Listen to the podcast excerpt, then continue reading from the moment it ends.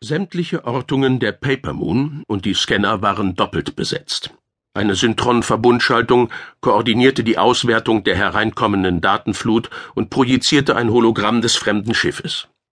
In unterschiedlichen Abständen veränderten sich die Details der Wiedergabe. Ein bislang unbekannter Typ. Mit 2500 Meter Durchmesser gewaltig in den Ausmaßen, imposant und bedrohlich zugleich in der Form. Ein Pentagon-Dodekaeder, murmelte Bruno Drenderbaum, während er aufmerksam jede winzige Abweichung des Hologramms registrierte. Sein Lächeln wirkte eine Spur ernster als gewöhnlich und zeigte gleichzeitig Zurückhaltung sowie einen Anflug von Furcht.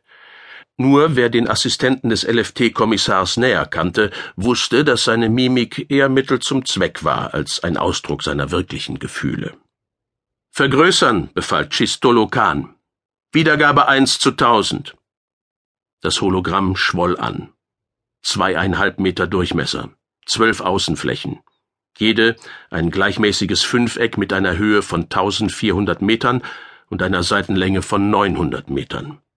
Ein gigantisches Hightech-Gebilde, das im Gegensatz zu anderen Schiffen nicht den Eindruck eines zerklüfteten Irrgartens bot, einer Ansammlung von Wartungsgräben, Aufbauten und Aggregatbändern, sondern dessen Oberfläche weitgehend glatt wirkte und nur von den Aufwölbungen von jeweils fünf Geschützkuppeln im Zentrum eines jeden Fünfecks durchbrochen wurde. Weshalb die ungewöhnliche Form, seufzte Trenderbaum. Was ist anders an diesem Schiff? Seine tief in den Höhlen liegenden schwarzen Augen fixierten immer noch das Hologramm. Sein Blick schien das fremde Schiff sezieren zu wollen, ihm unnachgiebig jedes Geheimnis zu entreißen. Nach einer Weile wiegte der Assistent des LFT-Kommissars bedächtig den Kopf. Er hatte die Fragen im Selbstgespräch gestellt und eigentlich keine Antwort erwartet, aber Chistolo Khan kam unvermittelt darauf zurück. Anders an dem Vielflächner ist, dass Perry Rodan als Kommandant fungiert. Und wenn ich recht vermute, sind auch die übrigen Aktivatorträger an Bord. Alle, die am 1. August des Jahres 1240 NGZ aus dem Rampenlicht des kosmischen Geschehens abtraten und seither im Verborgenen wirkten. Wer weiß? Chistolokan straffte sich. Vielleicht erfahren wir endlich mehr über das geheimnisvolle Camelot-Projekt.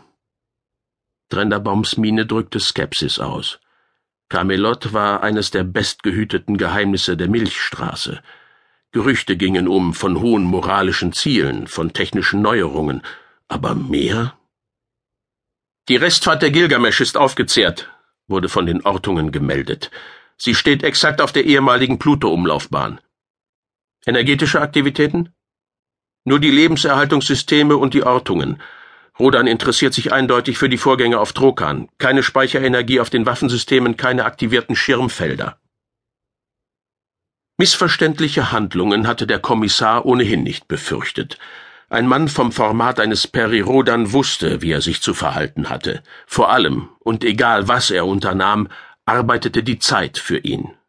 Trotz all der Jahre, die mit Gerüchten und Mutmaßungen angefüllt gewesen waren, sah Khan in den Unsterblichen integere Persönlichkeiten, denen die Menschheit sehr viel verdankte, wenn nicht sogar ihre heutige Stellung innerhalb der lokalen Gruppe. Noch immer kein zweiter Funkkontakt. Nichts außer der Identifikation. Der auf Luna stationierte 800 Meter Kugelraumer Paper Moon, der dem LFT-Kommissar als mobiles Einsatzzentrum diente, hatte nach der lapidaren Meldung zum Überlichtflug beschleunigt. Zwar standen Wacheinheiten in der Nähe, doch der Name Peri Rodan hatte Chistolokan dazu bewogen, die Angelegenheit zur Chefsache zu erklären. Längst hatten die Optiken den mächtigen Vielflächner erfasst, der weitgehend mit der Schwärze des Weltraums verschmolz. Sol war nur ein Stern unter vielen. Die Leuchtkraft reichte nicht aus, mehr als schwache Reflexe auf der Schiffshülle hervorzurufen. In der angespannten Stille innerhalb der Zentrale explodierte jäh ein vielfältiges Stimmengewirr. Einige Dutzend Personen redeten wild durcheinander, und nicht alle bedienten sich des Interkosmo. Kahn identifizierte die kehligen Laute eines Topsieders, ohne jedoch verstehen zu können, was das Echsenwesen in seiner Heimatsprache von sich gab. Hinter uns ist die Hölle los, meldete Estelle Marobada aus der Funkzentrale. Seit wenigen Minuten sind die Relaisstationen überlastet. Hypercom-Gespräche über mehr als 50 Lichtjahre laufen nur noch nach vor